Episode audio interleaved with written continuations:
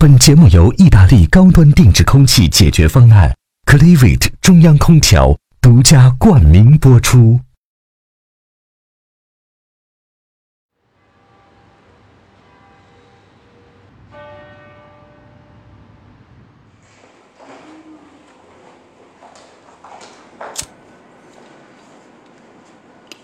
Okay, so let's begin.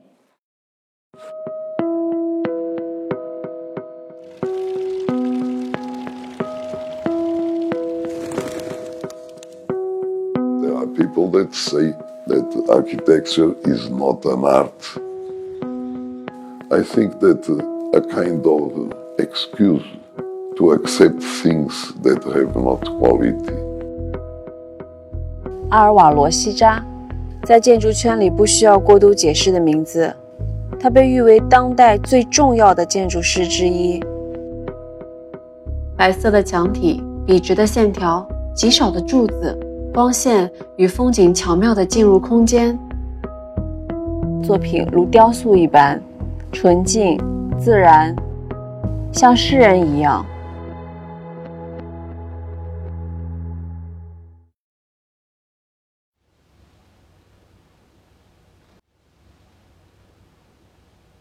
Could you tell us why did you first want to be an architect? Did you want to be anything else? I didn't want to be architect, simply. I wanted to, to, to be sculptor. Or I wanted to be many things as every child. In a moment I wanted to be fireman. Then later I wanted to be uh, opera singer. And I went to the School of Arts here in Porto, where I could learn painting, sculpture, architecture. But then I was very interested in architecture. So I, I accept finally fully to be architect.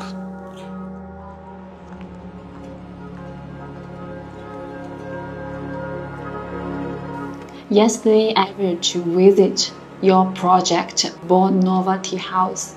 is amazing. What was the project like? So the, the Boa Nova is in, in another town. I was in that time living in that town called Matosinhos. And this was uh, in a very beautiful site with an extensive landscape. Mainly in this uh, aspect so important of relation between uh, architecture and the nature.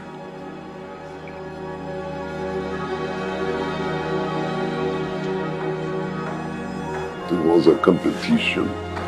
Uh, I worked with a very important architect from Porto called Távora.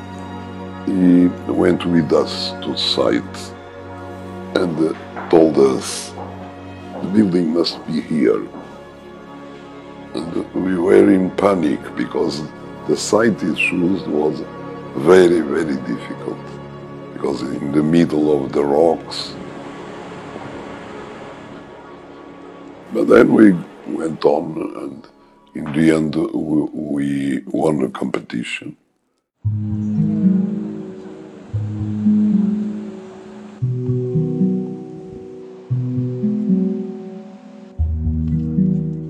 In the beginning of this century, there was a kind of revolution in architecture, the so called modernist.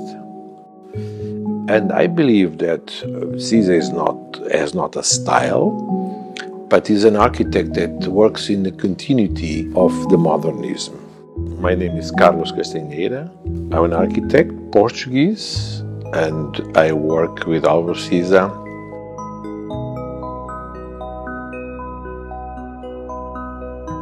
It's very difficult to talk about styles nowadays. I think one, one of the things that almost disappear is styles.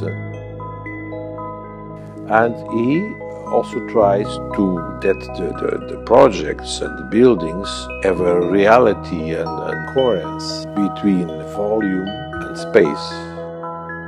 And when I speak space, speak also about the light.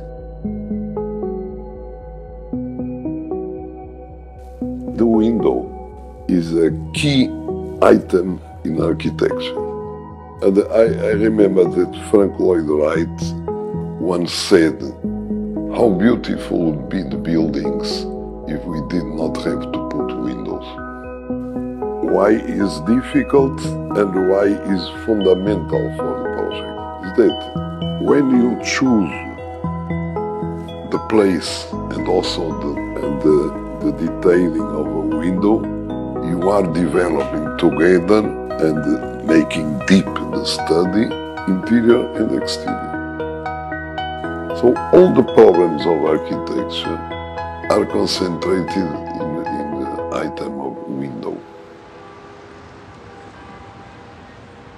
I remember when I was a child, I would go to mess with mess with my parents, and I can see nothing of the exterior. In general, the church in my land, dark, and only with windows high. For this church in a small town north of Porto, the area was very difficult. Topography complicated because it goes up in this part and because of difference of level we decide to make two floors. Not many years ago in the church that there was a big change in liturgy so the models we had centuries of wonderful churches. We cannot follow those models exactly because the changes in liturgy change the, the, the possibilities of space. And here, probably because of that, I made a big opening to the valley here. So these changes were important for definition of church. To work with Siza is like to play chess. The only difference is that we play together, but he makes the first step. And we do all kind of projects, from little projects uh, to big ones. This is the building Hi, beauty. in Manhattan, Manhattan. the museum. Oh, this is building in China. This is in, in Mexico. Mexico. Oh, this is a bridge in in Italy. Italy. In Italy.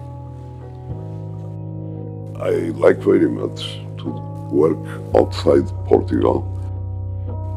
Each town has its own character to maintain one thing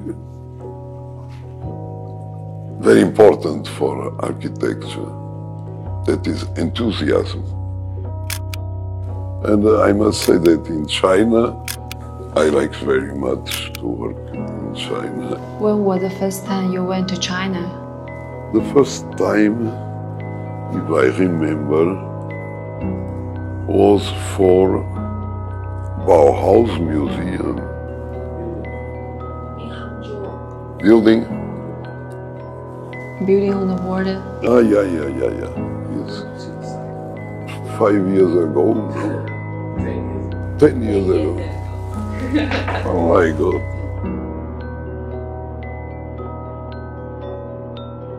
Is China different from other countries? The, to design, I would say it is the same. Uh, what we design and where we design is not same.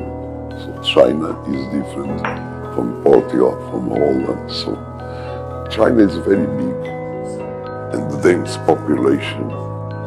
The difference I see is more wish for quality.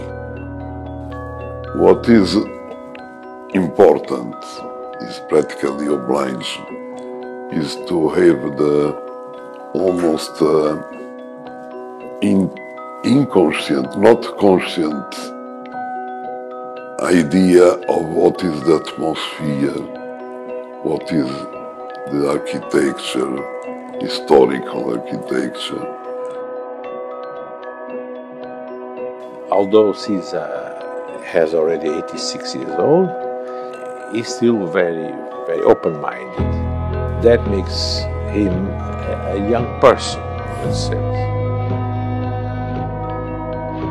Another thing that for me it's very interesting is that although we know that some of the projects of Siza are already 65 years old, from today they're still uh, nowadays projects. Uh, they are not old-fashioned. I think it's a bit timeless.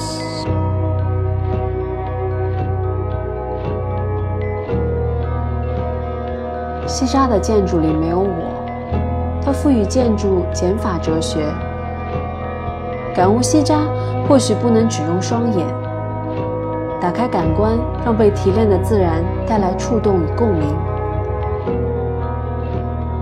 波尔图之行告一段落，对西扎的期待仍在继续。